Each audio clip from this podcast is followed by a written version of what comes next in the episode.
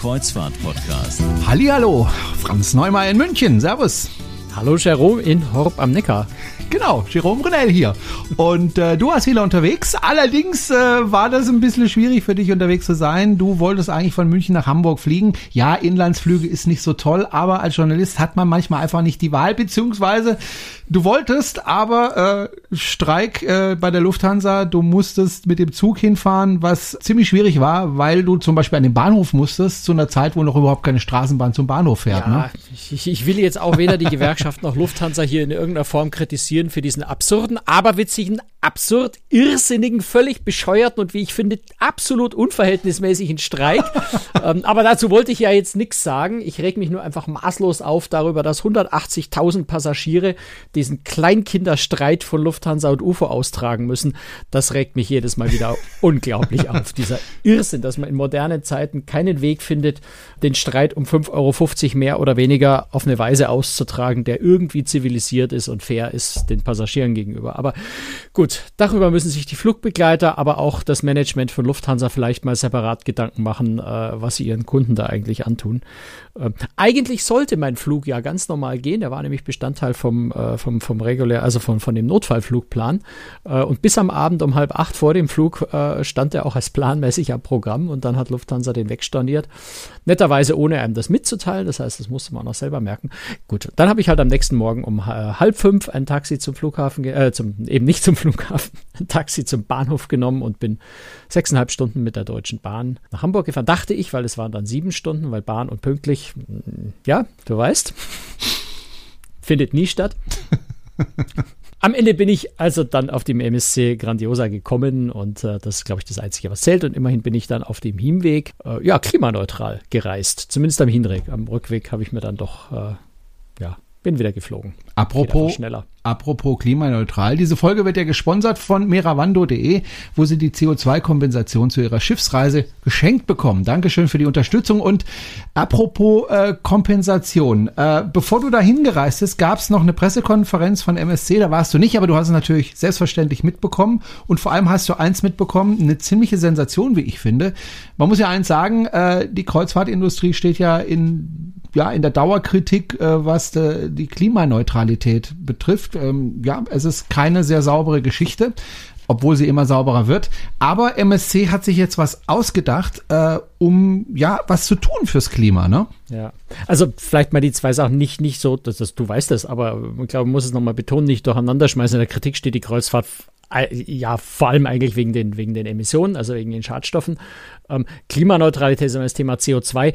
Da kann man einfach bei fossilen Brennstoffen zurzeit nix, nicht, nicht viel machen. Äh, so, solange man fossile Treibstoffe verwendet, äh, entsteht einfach CO2 und das ist völlig egal, ob ich dann mit dem Auto fahre oder, oder, oder ein Kraftwerk betreibe oder was auch immer. Also insofern kann man da wenig machen. Äh, aber MSC sagt jetzt, wir machen trotzdem was. Wir können zwar technisch nichts machen, aber MSC hat angekündigt, dass sie ab 1. Januar 2020, also in anderthalb Monaten, sechs Wochen, sieben Wochen von jetzt ab, den kompletten Flottenschiffsbetrieb von MSC Cruises kompensieren wollen. Also sie wollen wirklich das, was an CO2 bei den Schiffen ausgestoßen wird, ja, durch, durch Klimaprojekte kompensieren und ausgleichen.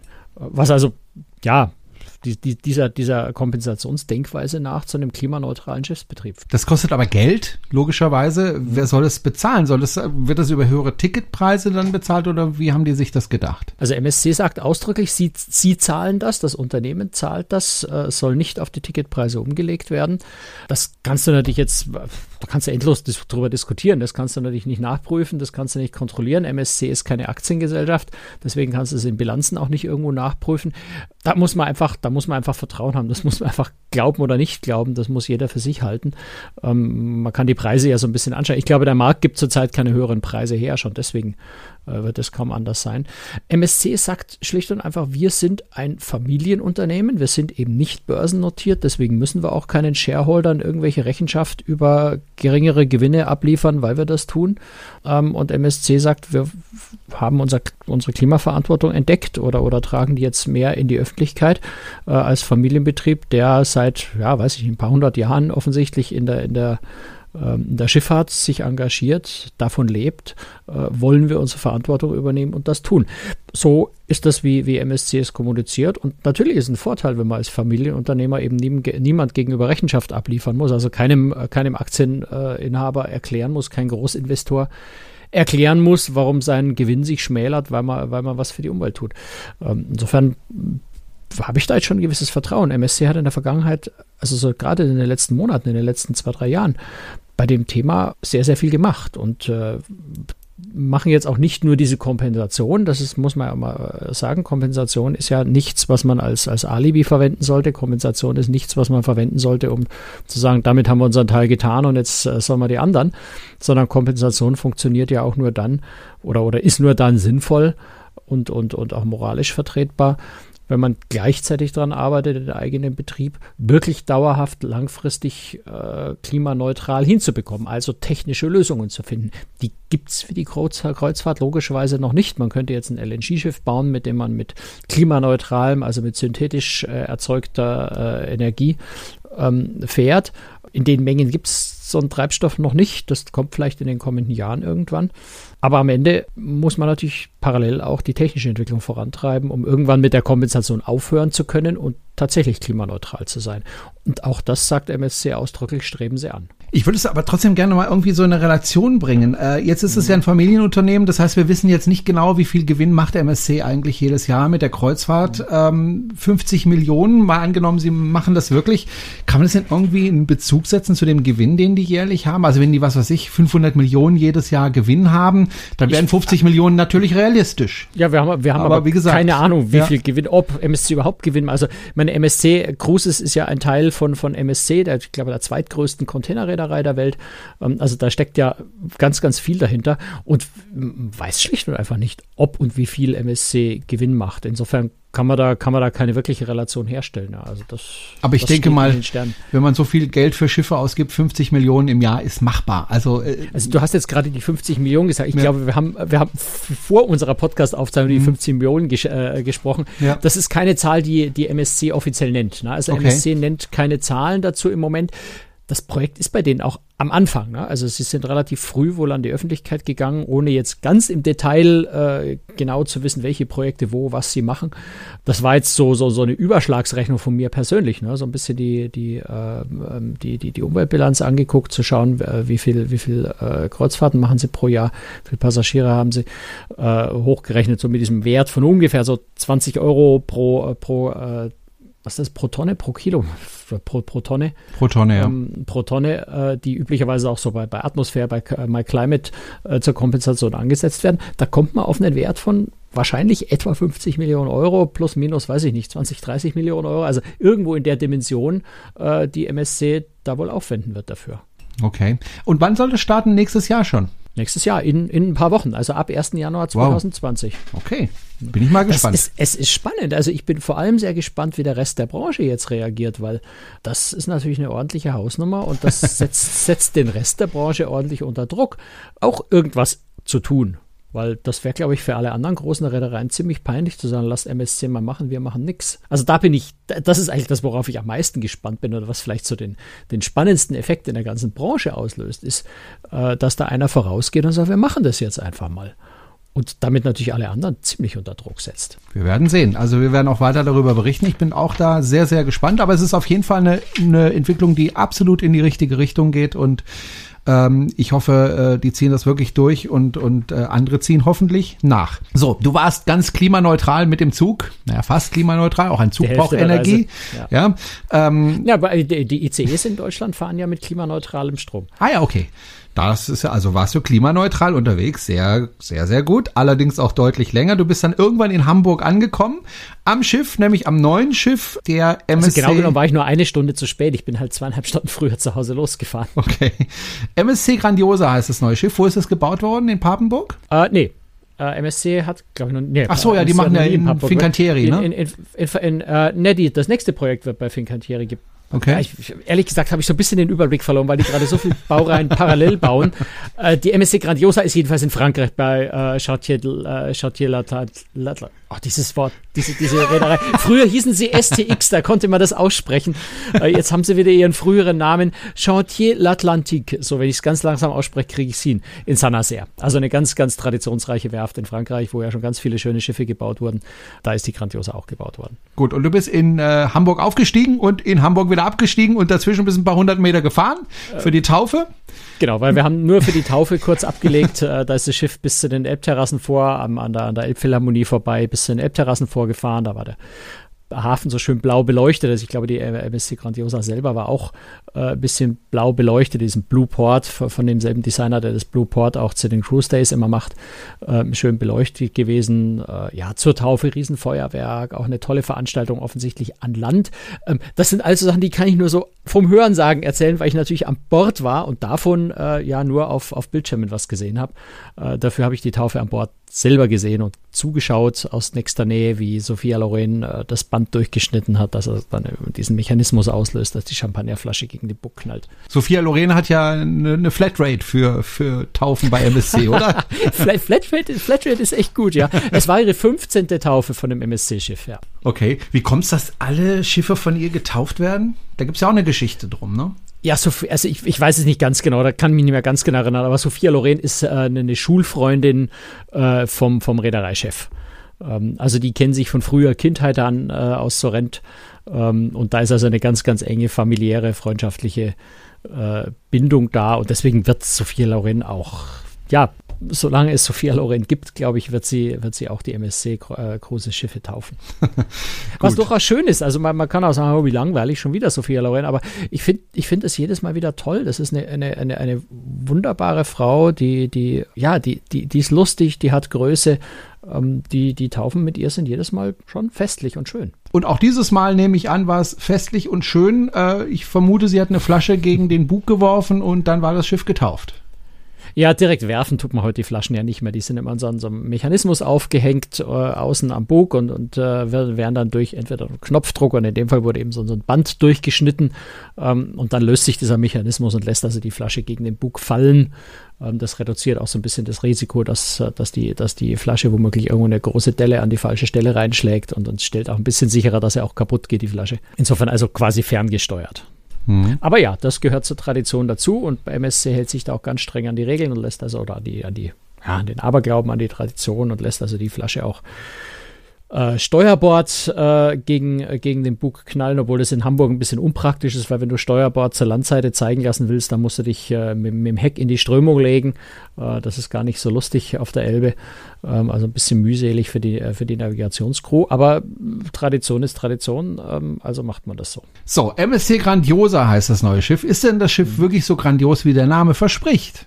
Ah, mein Gott, das ist immer, das ist immer eine Frage der Sichtweise natürlich, ja. Es ist, ich, überlege gerade, es ist das größte, ja, es ist das größte Schiff von, von äh, MSC auf jeden Fall im Moment. Äh, ist äh, eine Fortentwicklung der Meraviglia-Klasse.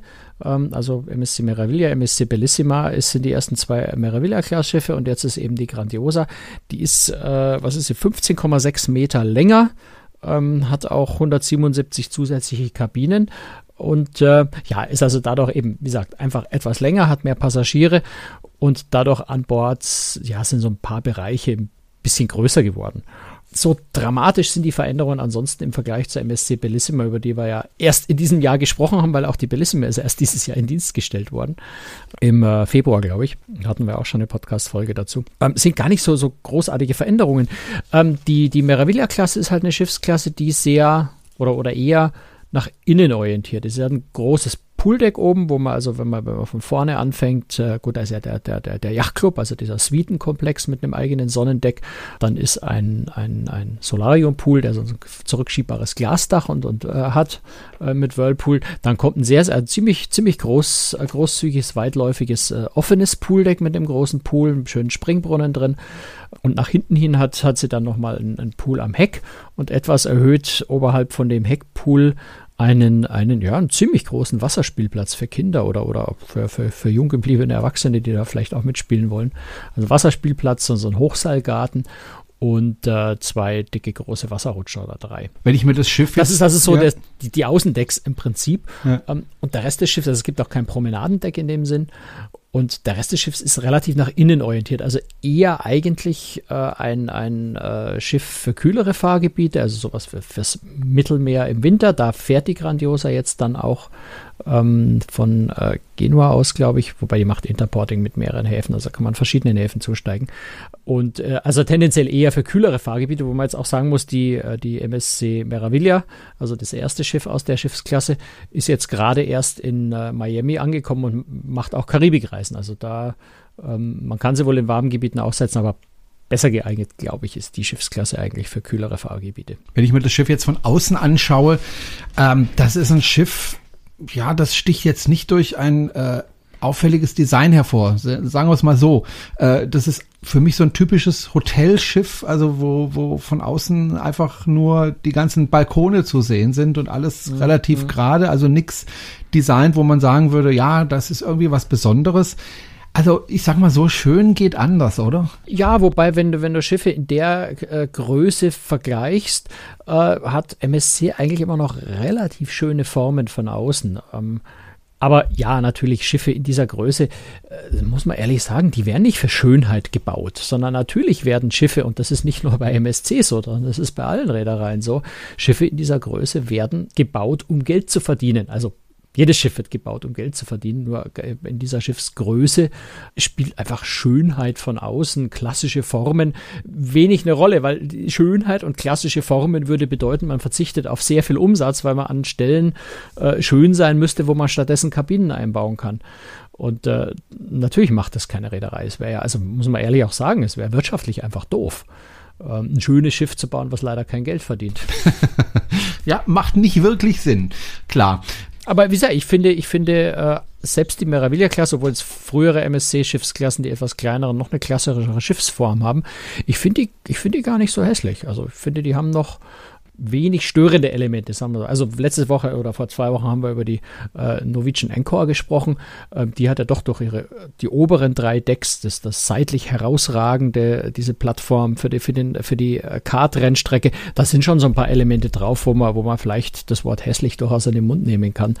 Ähm, solche Elemente hat jetzt die, äh, die äh, MSC Grandiosa nicht. Sie hat auch keine ausnehmend schönen Elemente, aber ähm, so jetzt auch nichts, was übermäßig stört. Das mhm. finde ich gar nicht so schlecht bevor man mal näher darauf eingeht, was man da so alles erleben kann auf diesem Schiff, vielleicht noch ein Wort zur Umwelttechnik. Äh, du hast ja gerade gesagt, äh, die Reederei möchte ja kompensieren, aber natürlich kann man bei den Schiffen selber ja, gerade bei den neuen Schiffen ja auch einiges tun, um die einfach ein bisschen umweltfreundlicher zu gestalten. Äh, was hat man sich da bei MSC äh, bei diesem Schiff ausgedacht? Ja gut, in dem Bereich kann man sich nicht viel Neues ausdenken. Da macht man, macht man das, was technisch machbar ist oder was gesetzlich vorgeschrieben ist.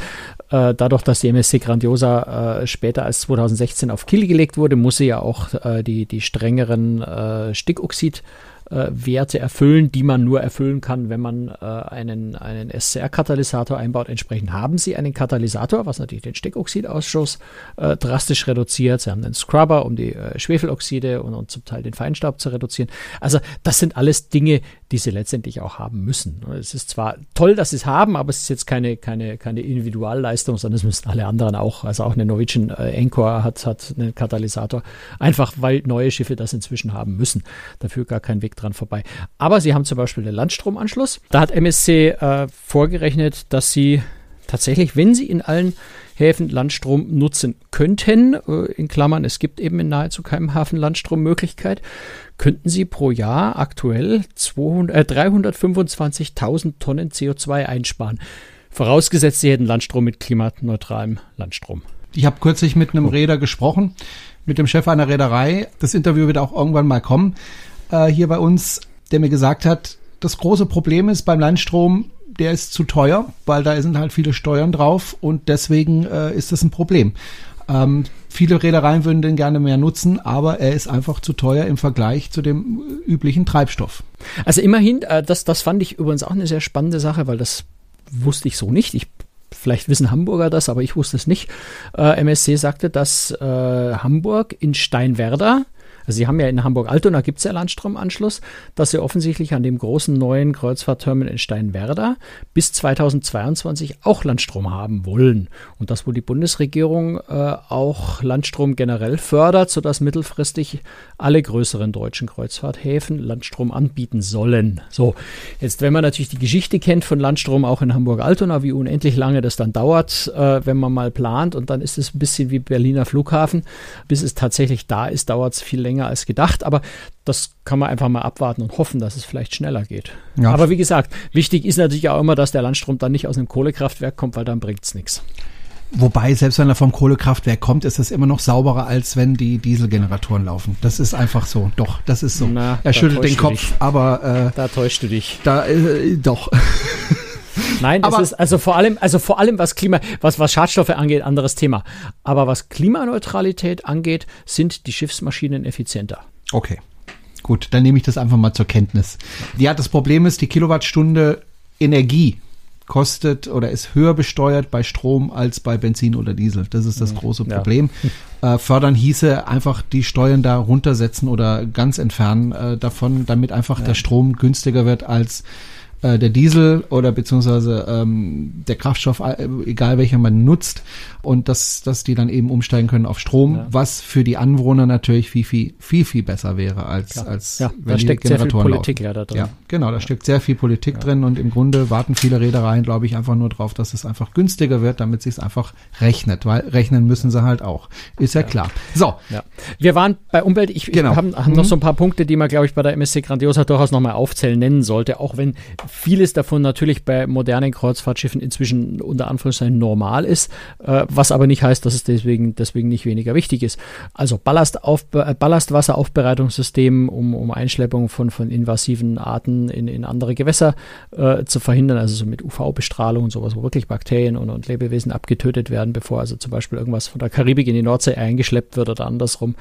Eine Abwasseraufbereitungsanlage, ja, haben auch alle Kreuzfahrten inzwischen die modernen, aber die sind halt wirklich auf einem Niveau wie an Land, dass das hinten fast Trink Trinkwasserqualität rauskommt. Also oft ist das, was an Abwasser äh, rauskommt am Ende, äh, hat eine bessere Qualität als das Meerwasser, was vorher aufgenommen wurde, um, äh, um, um Wasser an Bord zu erzeugen. Ähm, das, glaube ich, muss man immer berücksichtigen. Ähm, was sie haben, ist äh, eine intelligente Heizungs-, Lüftungs- und Klimaanlage.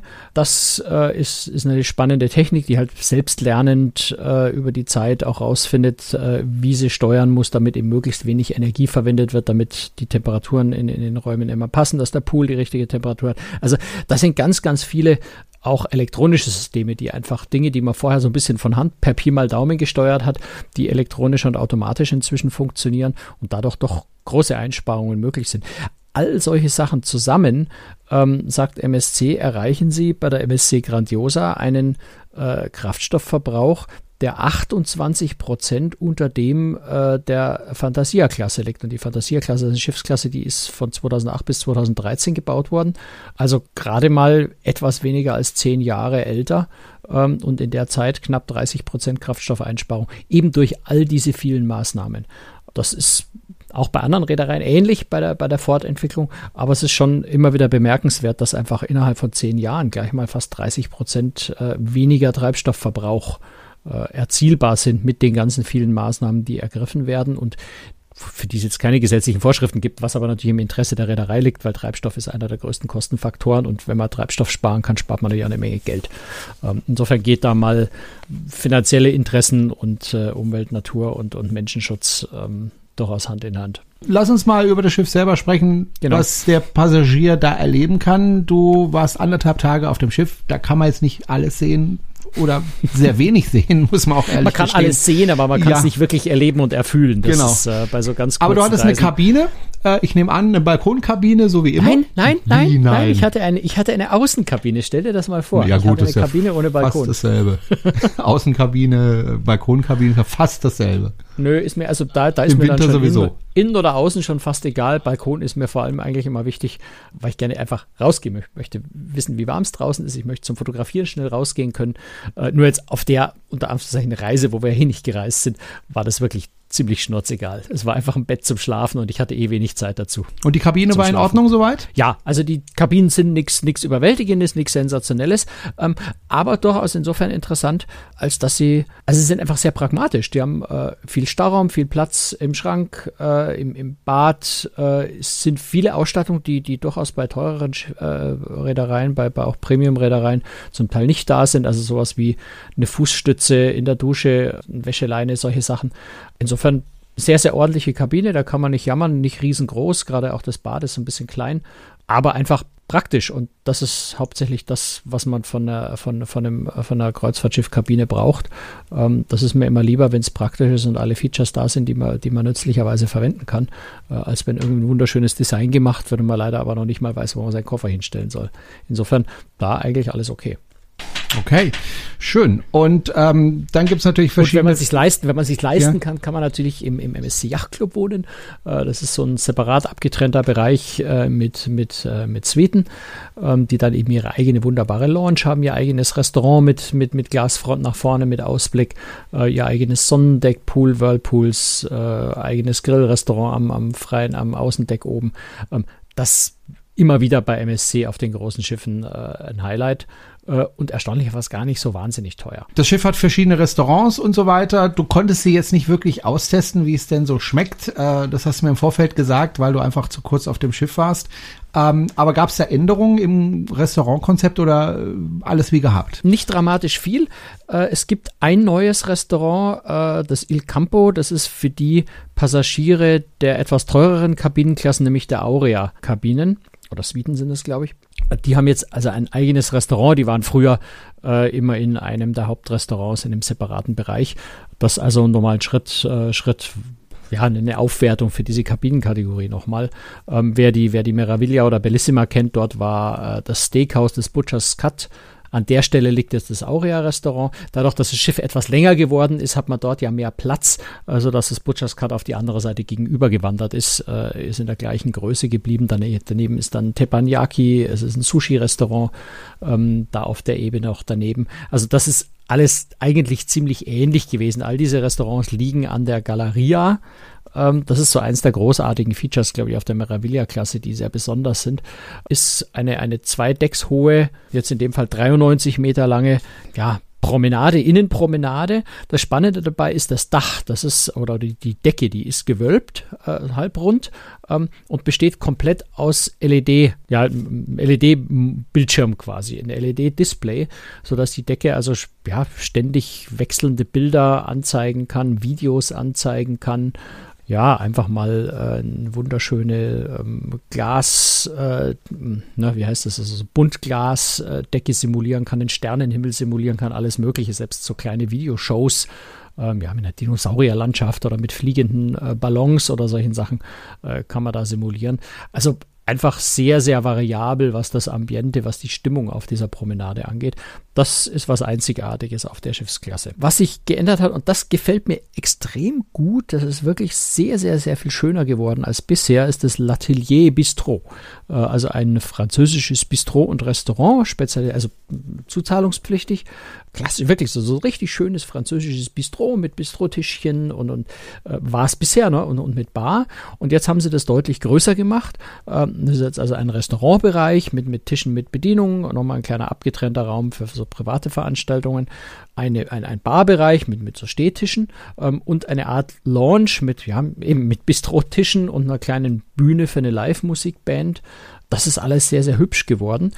Und äh, sie haben was echt Besonderes. Äh, sie haben nämlich äh, an, an der einen langen Wand äh, in diesem Bistro hängen 26 Original äh, Radierungen, so 26 Originalradierungen äh, von Edgar Degas. Und zwar diese, du kennst die ja wahrscheinlich, hast du bestimmt irgendwo schon mal auch gesehen, diese, diese Balletttänzerinnen. Diese Ja, selbstverständlich, ja, klar. Ähm, wunder, wunderschön. äh, das sind wirklich 26 Originale, die da hängen, ähm, hinter Glas. Ähm, also gut geschützt. Also ein wunderschönes kleines Impressionist, also Museum von impressionistischen Radierungen von Degas. Finde ich was Besonderes und macht eine sehr, sehr hübsche Stimmung dort. Also gefällt mir sehr, sehr gut. Äh, und auch so das Essen. Wir haben ein paar Häppchen zum Probieren gekriegt dort. Ne? Also mehr nicht, aber mittags äh, macht, äh, macht MSC auf diesen Einführungsfahrten immer so, so, so ein, gibt es in jedem dieser Spezialitätenrestaurants so ein paar kleine Häppchen, dass man ein grobes Gefühl dafür kriegt, wie, wie das so schmeckt. Das war sehr lecker. Und also ich, ich möchte echt gerne mal mit, mit, mit so einer Schiffsklasse fahren, um das Essen auch mal richtig auszuprobieren. Werde demnächst wahrscheinlich auch auf einer, ein Meraviglia-Klasse Schiff fahren. Da kann ich dann genau über die Themen ein bisschen ausführlicher berichten, weil ich da etwas mehr Zeit für solche Sachen dann habe. Also das Restaurant scheint mir wirklich, oder dieses Bistro ist wunderschön geworden. Das gefällt mir richtig gut. Was okay. gibt sonst noch Neues? Ja, also was, was, wir zu essen bekommen haben, war zwei, zwei Gala-Menüs, äh, die von Harald Wohlfahrt, also einer der bekanntesten deutschen Köche, der über 25 Jahre lang drei Sterne hatte, ähm, von Harald Wohlfahrt entworfen war, der auch, glaube ich, ein Menü im Yachtclub äh, entworfen hat und äh, zusammen mit, mit vielen anderen äh, Spitzenköchen, Sterneköchen, die MSC ja engagiert hat, immer auch im Hauptrestaurant ab und zu mal ein, ein, einzelnes Gericht oder sowas auf der Karte hat. Jetzt kann man natürlich wirklich nicht erwarten, dass man im Hauptrestaurant bei MSC äh, drei Sterne Qualität kriegt, aber es ist, ja, kann sagen, man hat was äh, gegessen, was Harald Wohlfahrt entworfen hat. Ähm, auf unserer Reise, die, die Gala-Menüs, die waren ziemlich lecker. Also das dafür, dass ja auch für mehrere tausend Leute gekocht werden musste, ähm, war das schon ich glaube, an der oberen Grenze dessen, was man schaffen kann, wenn man für so viele Menschen kochen muss. Okay. Was wird denn gemacht für die Unterhaltung der Passagiere? Cirque du Soleil ist äh, ja ein Stichwort, was da immer wieder fällt äh, im Zusammenhang mit MSC. Ich nehme an, da gibt es auch wieder den Cirque du Soleil auf dem Schiff. Genau, also Cirque du Soleil ist ein fester Bestandteil äh, des Konzepts von der Meraviglia-Klasse und äh, es gibt auf jedem dieser Schiffe eine speziell für Cirque du Soleil gebautes Theater, die Karussell Lounge. Und äh, jeweils für das Schiff zwei speziell dafür entwickelte Shows. Also es ist tatsächlich jetzt so, dass äh, Cirque du Soleil, ich weiß nicht, jetzt glaube mit diesem Schiff oder mit dem nächsten Schiff, äh, kann ich mich nicht mehr erinnern, mehr Shows, mehr verschiedene Shows auf See als an Land anbietet. Also sind jetzt eben auf der Meraville, auf der Bellissima jeweils äh, zwei Shows und auch für die äh, MSC Grandiosa äh, hat Cirque du Soleil wieder zwei neue Shows entwickelt. Ja, anschauen durfte ich leider keine von den beiden. Also eine ist jetzt schon in Betrieb, die, die zweite kommt in den nächsten Wochen. Ähm, blöderweise ist Cirque du Soleil jetzt aber ein Unternehmen, das extrem hohe Qualitätsansprüche hat. Das ist gut. Das für mich Unangenehme ist nur leider, dass sie, äh, weil sie in, den, in der Einführungsphase sich glauben, noch nicht ganz perfekt zu sein, schlicht und einfach eine zwei Wochen Pressesperre verhängt haben. Das heißt, Journalisten kommen erst in zwei Wochen in diese Shows rein. Vorher darfst du nicht rein, dürfen nur normale Passagiere rein, die potenziell nicht darüber berichten. Das heißt, wer äh, sehen will, wie diese Show von Cirque du Soleil ausschaut, würde ich empfehlen, einfach ins Internet zu gehen, weil es waren ein Haufen Reisebüros äh, schon da und haben natürlich auch Fotos gemacht. Das heißt, man findet online ganz viel.